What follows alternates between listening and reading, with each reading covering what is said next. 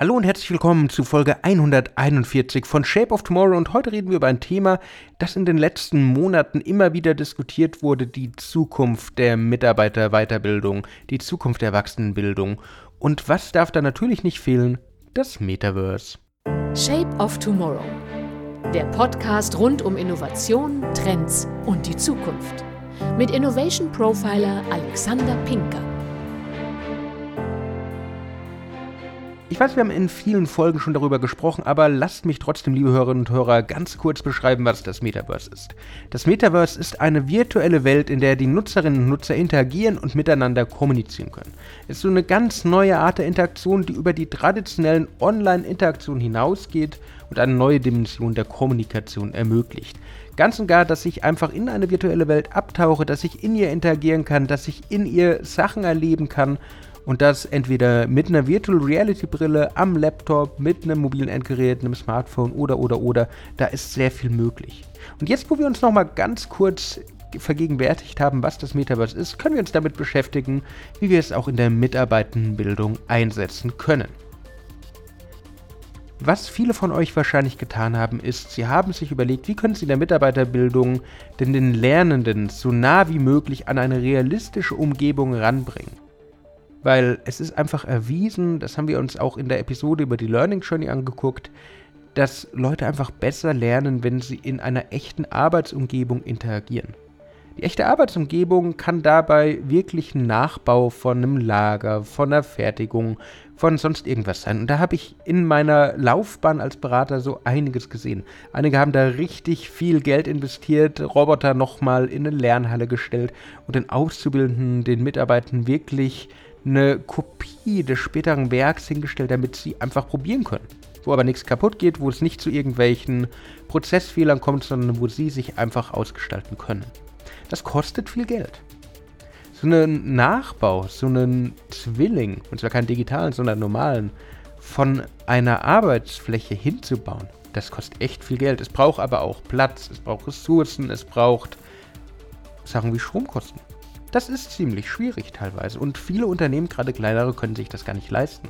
Mit dem Metaverse, also dem virtuellen Erleben, dem virtuellen Interagieren, haben jetzt die Möglichkeit, eine völlig immersive und realistische virtuelle Welt zu erschaffen, die die Lernenden unterstützt, die ihnen echte Arbeitsumgebungen simuliert, in denen sie sogar interagieren können.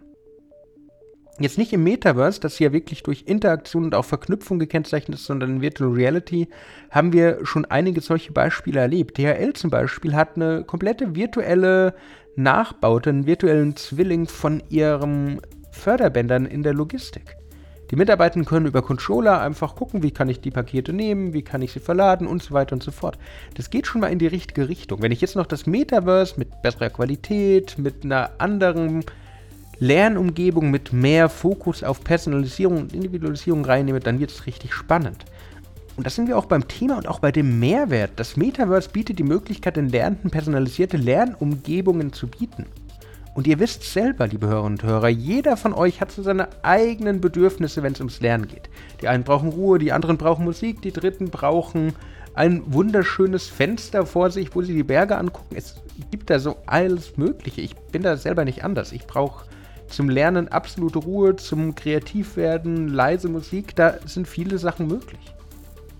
Aber nicht jeder Mitarbeiter hat einfach diese Freiheit. Entweder weil er zu Hause zum Beispiel, wenn es ums Lernen, auch jenseits der Arbeitszeit geht, nicht die Möglichkeit hat, sich eine Lernumgebung zu schaffen, wie er sie bräuchte. Zum anderen, auch im Unternehmen können wir nicht einfach jeden Raum jedem anpassen. Da kommen wir jetzt aber mit dem Metaverse und den individuellen Möglichkeiten rein. Wir haben die Möglichkeit, eine realistische Welt zu schaffen. Wir haben die Möglichkeit, ihnen zumindest im virtuellen eine Umgebung zu schaffen, in denen die Mitarbeitenden gut lernen können, wo sie auf ihre ganz eigene Art und Weise lernen können, wo sie zum Beispiel ein 3D-Modell vor sich schweben haben, wenn sie am besten so visuell lernen, wo sie Audiokanäle haben, wo sie Sachen anpacken können und neu zusammensetzen können. Egal ob optisch lernen, ob lernen durch Anpacken, das alles ist im Metaverse möglich und nur einem Schnipp kann es verändert werden. Ein weiterer Vorteil des Metaverse ist, dass es eine neue Art der Zusammenarbeit ermöglicht. Die Lernenden können sich in virtuellen Teams organisieren, gemeinsam Projekte abschließen, ein besseres Verständnis für Zusammenarbeit in einer realen wie in einer virtuellen Umgebung langsam bekommen, aber auch gemeinsam lernen. Auch das ist ein Lernstil, den einige Leute einfach haben. Die müssen auf Seminare rausgehen, um da einfach Leute zu treffen, um mit diesen anderen Menschen zu reden, zu diskutieren, Sachen gemeinsam zu erkunden.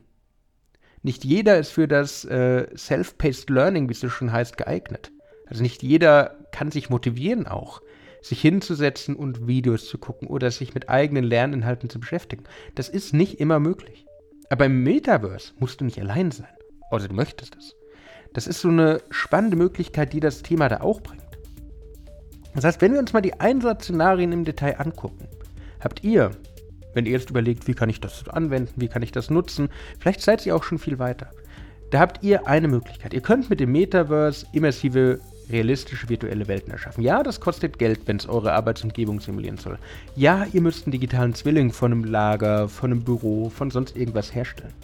Aber die Leute können dann in aller Ruhe sich schon mal darauf einstellen. In Krankenhäusern findet sowas beispielsweise schon statt, wenn neue medizinische Geräte kommen. Wo dann in der virtuellen Umgebung gezeigt wird, auch durch einen virtuellen Assistenten, wie müssen die Sachen richtig stehen, wo muss was sein, welche Knöpfe gibt's. Das ist erheblich einfacher, als wenn ich mich erstmal dann in den Raum stelle, in den Operationssaal stelle und erstmal rumschiebe. Und es vielleicht falsch mache.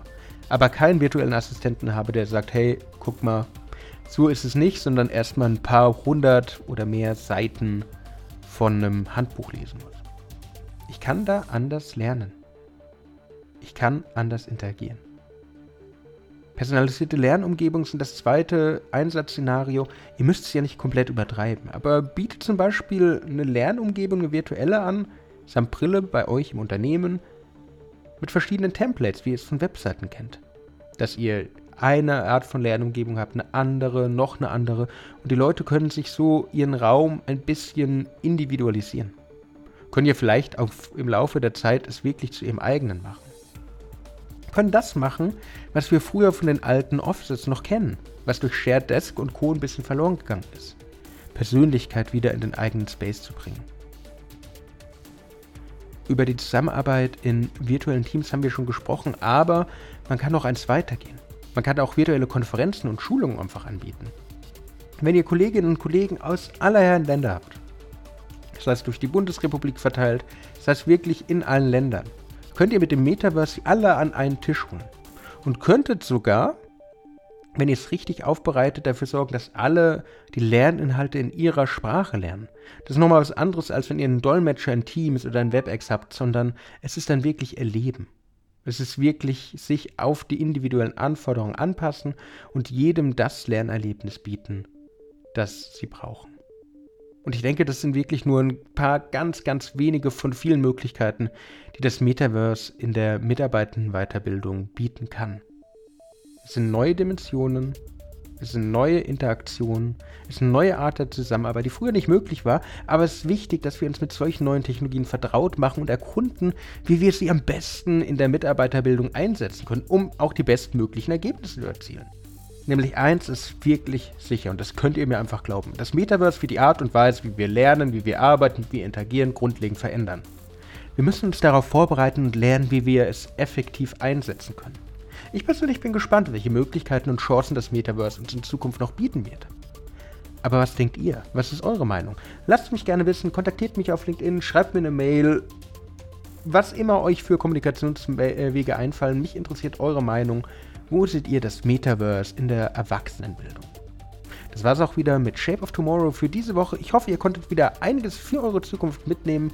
Wenn euch die Folge gefallen hat, würde ich mich freuen, wenn ihr mir folgt, wenn ihr mir ein Like da lasst, wenn ihr die Show auf Spotify bewertet, gern mit 5 Sternen, wenn ihr das möchtet. Sonst hören wir uns in der nächsten Woche wieder. Bis dann und ciao. Shape of Tomorrow. Der Podcast rund um Innovation, Trends und die Zukunft. Mit Innovation Profiler Alexander Pinker.